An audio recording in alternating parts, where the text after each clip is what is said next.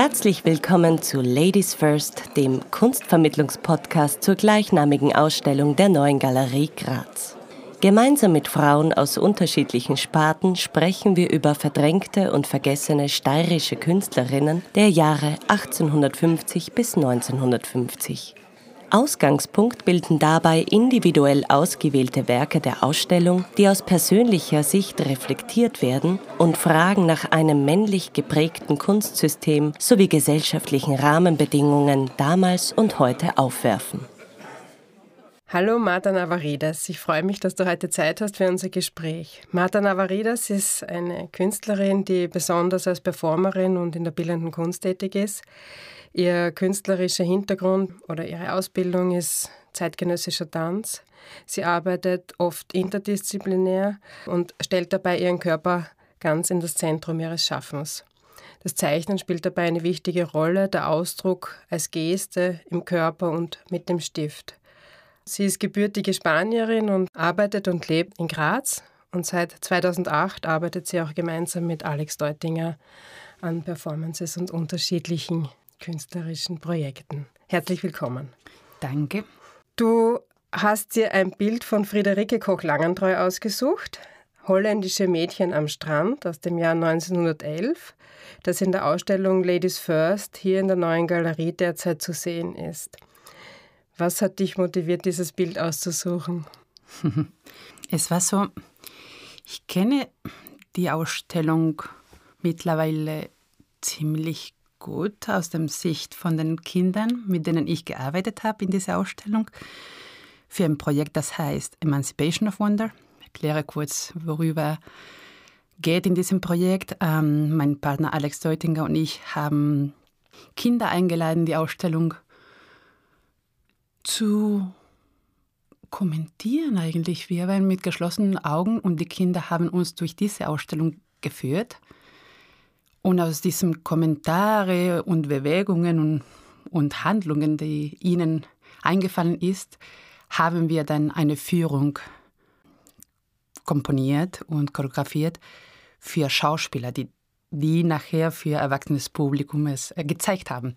So, und deswegen kenne ich die Ausstellung gut aus diesem Sicht.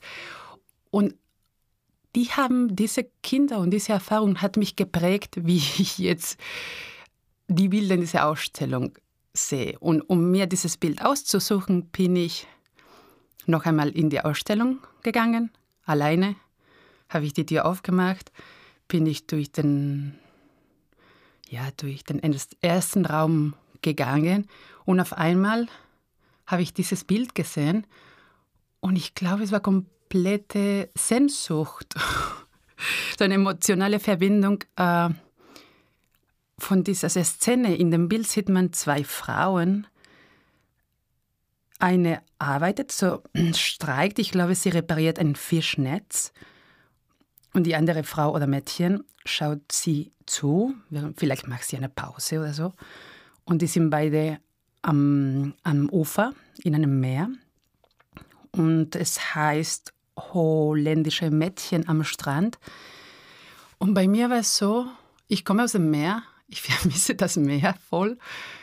Und dann habe ich das gesehen und dann, also zuerst gesehen und dachte ich, oh, voll schön, weil ich das Meer vermisse. So, so einfach war es bei mir, dass ich vor diesem Bild äh, geblieben bin.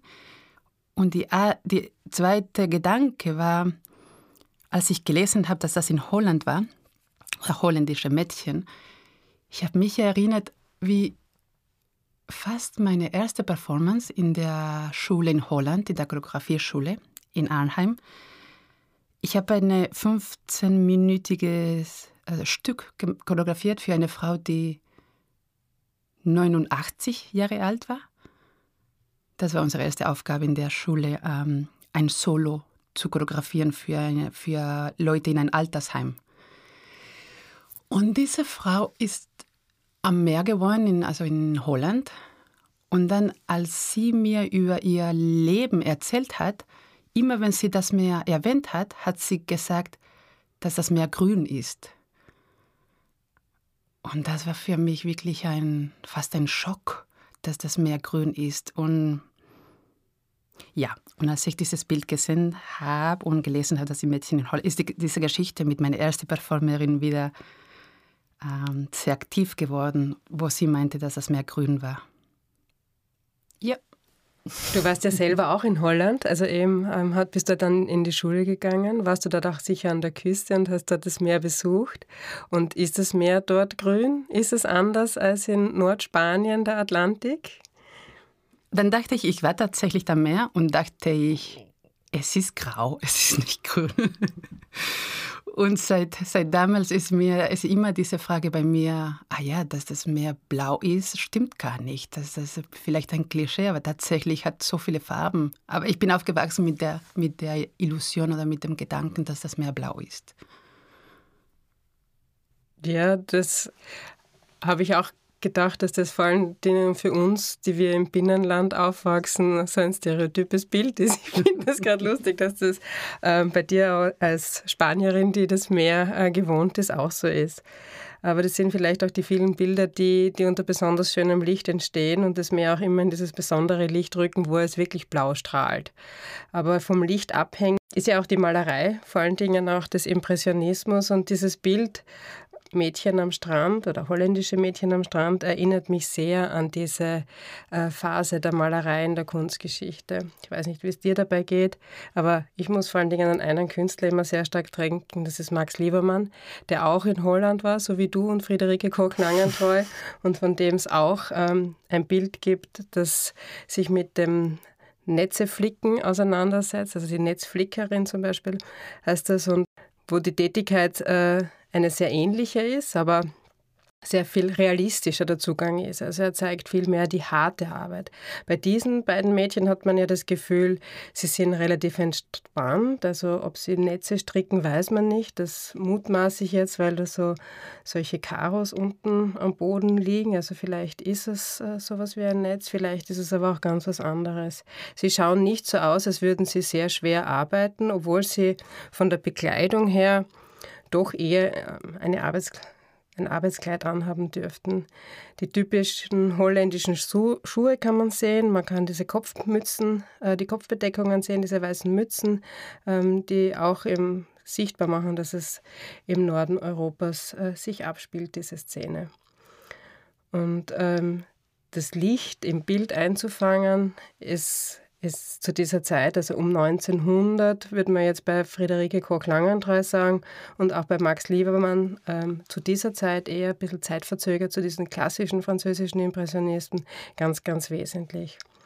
Jetzt weiß ich nicht, das Licht im Bild, ähm, das Licht, spielt das bei dir oder für dich auch eine Rolle? Im Bild oder in meinem Leben? Mhm. Oder auch für deine Choreografien und äh, für deine Arbeit. Das hängt ja oft sehr zusammen. Stimmt. Auf der Bühne gibt, also ich glaube, es gibt überhaupt keine, keine echte Trennung zwischen was ich auf der Bühne oder in einer Galerie zeige und meinem Leben. Und schon in meinem Leben, Licht spielt eine wichtige Rolle, sehr wichtig, tatsächlich. Ich glaube, deswegen bin ich eingezogen. Also ich war in Holland und in Hamburg habe ich gelebt und gearbeitet. Aber die Städten waren nicht eine Option, weil es gab zu viel Lichtmangel. Und in Österreich, in Graz, habe ich festgestellt, dass die Sonne sehr oft scheint. Und das ist auch ein, ein Grund, warum ich hier geblieben bin. Ja, also momentan ist sie auch wieder sehr präsent, Gott sei Dank, die Sonne. Und es ist auch wie ein Nahrungsmittel, äh, die Sonne zu sehen für mich. Die Friederike Koch-Langentreu als Künstlerin, ähm, gibt es da Dinge, die dich an ihr interessieren, die du spannend findest? Hast du sie gekannt vorher, bevor du mit der Ausstellung in Kontakt gekommen bist? Oder haben die Kinder auch was erzählt über diese Künstlerin? Seid ihr bei, die, bei diesem Eck, also sie hat ja auch die Krankenschwester oder ihre Mutter, das ist auch so eine imposante Frau, die in der Ausstellung hängt, ähm, eine sehr selbstbewusste ähm, ja, die, äh, also ich habe die Künstlerin nicht, nicht gekannt vorher. Äh, die Kinder haben oft dieses Bild von der Krankenschwester beschrieben, wahrscheinlich weil sie auch so, so einen starken Ausdruck hat. Und auch das Mädchen mit den Hündchen ist von ihr. Ne? Das wurde von den Kindern oft kommentiert. Aber weil die Kinder nicht gerne Texte gelesen habe, habe ich jetzt, jetzt zum ersten Mal äh, ihre Biografie gelesen. Und was mir aufgefallen ist, ist, ja, dass sie also ziemlich emanzipiert als Künstlerin. Also sie hat wirklich als Künstlerin ihr Leben lang gearbeitet und Solo-Ausstellungen gehabt. Und, und ja, habe ich auch gelesen, dass sie aus einer wohlhabenden Familie kommt. Und habe ich mir gedacht, ja, das macht es einfacher. Damals vor allem. So, ich war ein bisschen, also ich war froh darauf, dass sie es geschafft hat ja. in ihrer Zeit. Also es stimmt, sie kommt aus, aus einer Offiziersfamilie, ähm, war eben Tochter von einem Generalmajor und hat äh, zuerst an der Kunstgewerbeschule im Keramik studiert und ist dann nach München gegangen an die Damenakademie und war auch in Paris ähm, und hat in Paris studiert und hat dort auch eben den Impressionismus kennengelernt und auch Reisen nach Holland unternommen. Also sie war da um 1900 sehr unterwegs und hat sehr viel gesehen ähm, auf ihren Reisen und bei ihrer Ausbildung.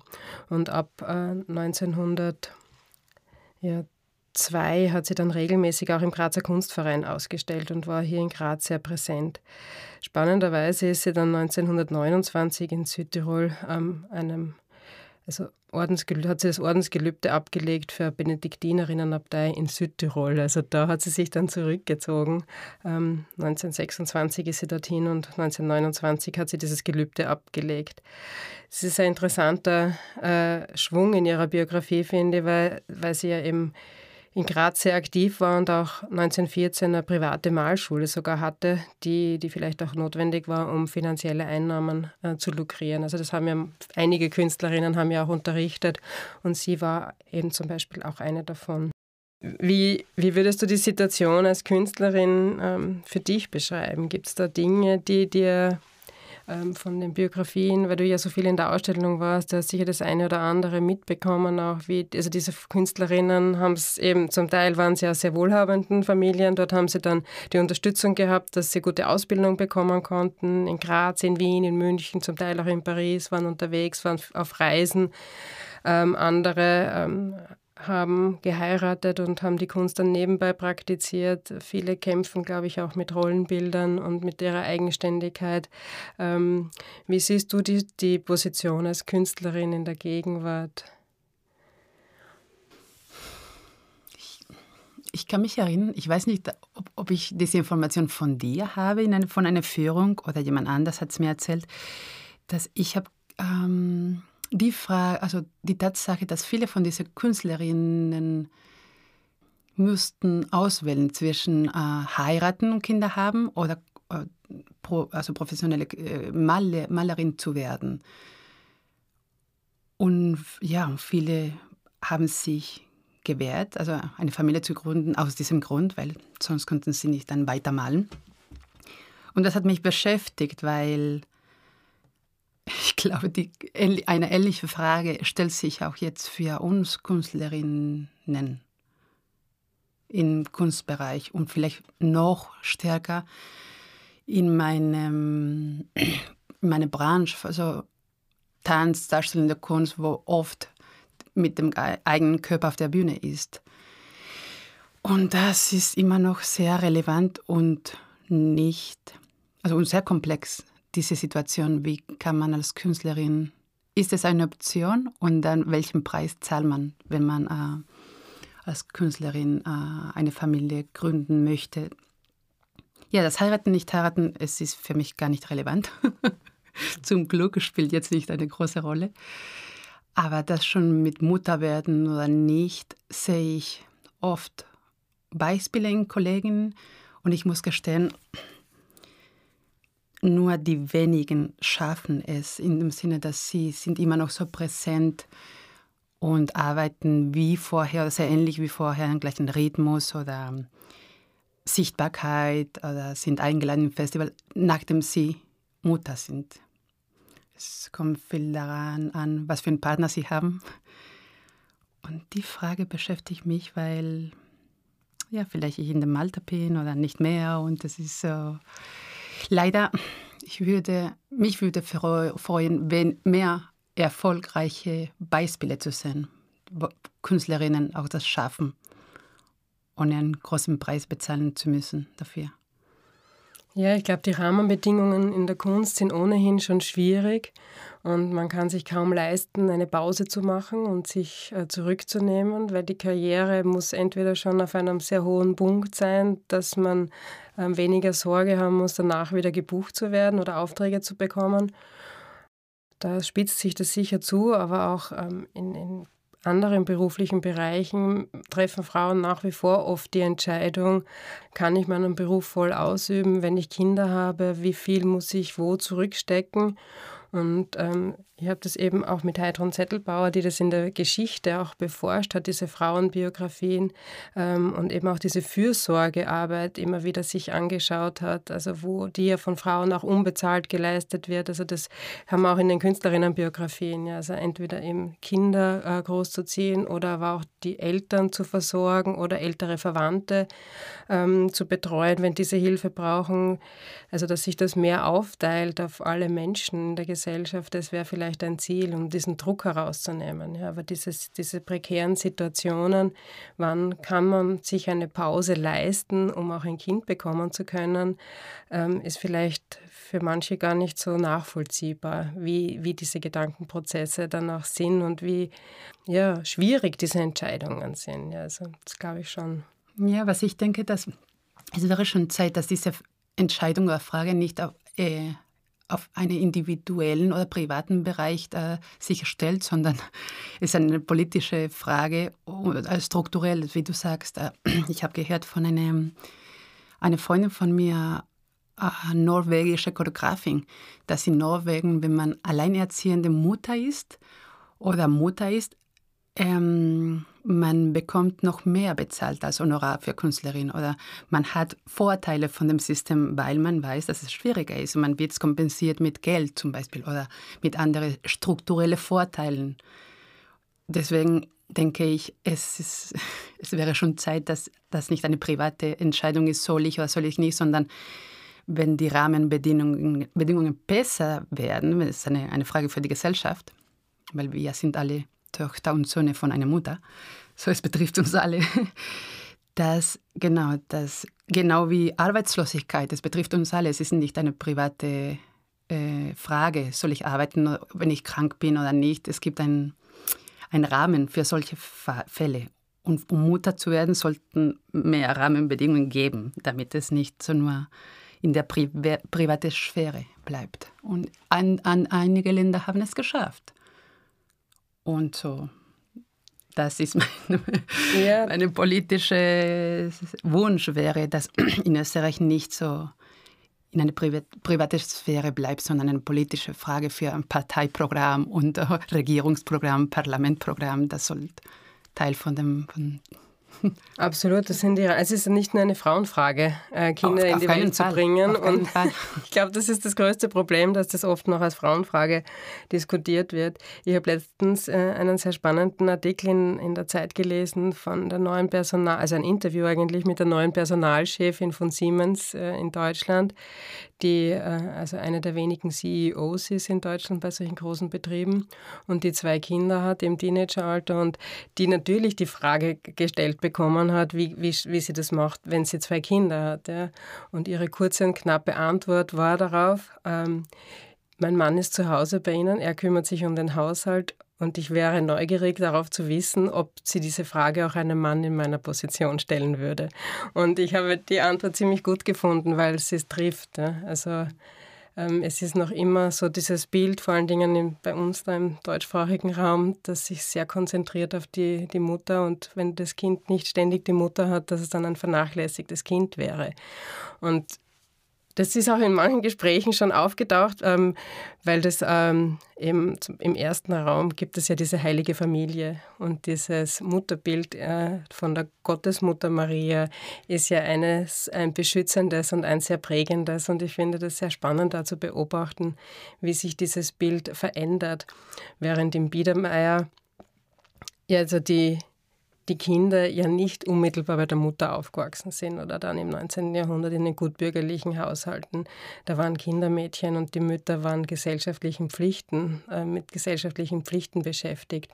Also die, die Frau, die den Haushalt äh, schupft. Das ist ja ein Bild mehr oder weniger aus dem Dritten Reich, dann, äh, mhm. wo sich das verschärft mhm. hat. Ja. Also diese klare Rollenzuschreibung zu Hause bei den Kindern und am Herd zu sein.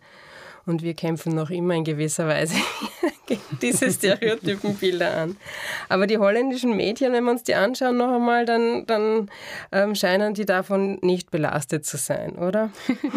Was mir sehr gefällt in diesem Bild ist, dass die eine voll äh, konzentriert bleibt bei ihrer Aufgabe und die andere ein bisschen so eine Beobachterin ist oder es kümmert sich im Moment nicht um den, also diese zwei Polen von ähm, volle Verantwortung und äh, sich, die andere nimmt sich einfach Zeit und ist weg.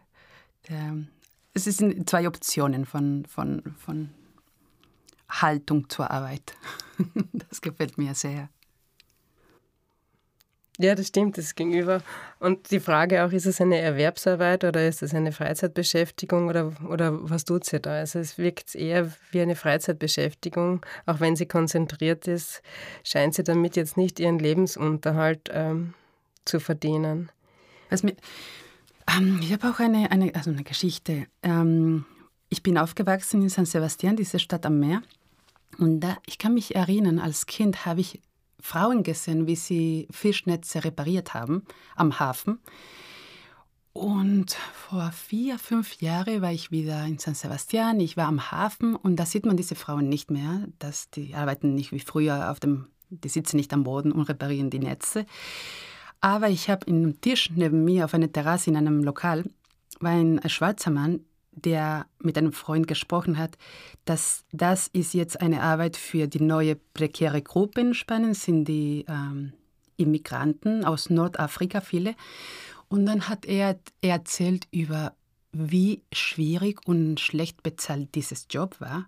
Und jetzt, also die machen es nicht einheimische Frauen, sondern der nächste diskriminierte Gruppe sind die Ausländer. Und es war sehr hart, wie er beschrieben hat, dass sie während der Nacht, das sind die gleichen Männer, die, am, die in einem Schiffe sind, sehr so lange, viele Stunden am Meer, dann kommen sie wieder nach Hause und viele anstatt zu schlafen, müssen am Abend diese Netze reparieren, bevor sie wieder in der nächsten Schicht ähm, ins Meer fahren. Und ich kann mich erinnern, dass ich das äh, unoffiziell von neben Tisch gehört habe und dachte, boah, das muss wirklich hart sein. Das ist fast wie eine Beschreibung von dem Bild von Max Liebermann, die Netzflickerinnen, der, der eben auch diese Härte der Arbeit zeigt, diese Realismus, den er verwendet, der ist ja sehr stark kritisiert worden ähm, vom Publikum damals. Er ist als, ja, als Hässlichkeitsmaler ähm, denunziert worden, weil er eben die Situation versucht hat, so darzustellen, wie er sie tatsächlich gesehen hat. Er ist auch als Sozialist beschimpft worden, weil er eben die, die Arbeitsrealität dieser Netzflickerinnen so unmittelbar dargestellt hat. Ähm, und insofern äh, wird das sich wahrscheinlich äh, nicht verändert haben über 100 Jahre, dann bis zu der Geschichte, die du mitbekommen hast. Ja, das Einzige, das sich verändert hat, also die schwere Arbeit, wer jetzt heutzutage die schwere Arbeit macht. Früher waren die Frauen, also äh, vom Land, jetzt sind Ausländer und dann es ändert sich, was für Ausländer die machen. Also die, ja, die, die keine Auswahl haben wahrscheinlich. Gibt es noch äh, was, was dir äh, anliegen wäre zu sagen? Hm. Hm. Nein, also außer dass ich jetzt ganz frech diese Plattform als Bewerbung, weil es um diese Ausstellung geht, dass ich freue mich sehr mit, mit Publikum online diese Führungen zu teilen, wo wir mit ähm, Pia Hirzeger und Franz Polstra und Monika Klengel, die drei sind Schauspieler-Performers. Wir haben mit ihnen diese Führung ähm, entwickelt über diese Ausstellung und die werden bald ähm, auf der Webseite von Joanneum ähm, präsentieren und ich freue mich, wenn die Leute dann diese Führung mit diese neue Winkel ähm, genießen können. Und ich würde gerne Werbung machen, wenn wir vielleicht im Sommer Performances sehen dürfen, dass man sich die wirklich im Raum ansieht. Ich hatte die, äh, das große Privileg, würde ich jetzt fast sagen, Bier Hirziger live zu sehen. Das waren sehr kleine Gruppen, die da gehen durften zu dem Zeitpunkt. Und es ist sehr wohltuend, einen anderen Blick, immer wieder einen anderen Blick auf die Ausstellung zu werfen. Und das, was euch in der Performance-Reihe gelungen ist, ist eben diesen unverstellten Blick der Kinder in die äh, Sprache, in die Stimmen der Schauspielerinnen zu legen und damit äh, völlig anders auch durch die Ausstellung zu marschieren. Das ist ein sehr erfrischender anderer Zugang und dafür bin ich sehr dankbar. Ich bin auch dankbar, dass wir das machen dürften. Dann danke dir vielmals äh, für das Gespräch. Danke, danke dir.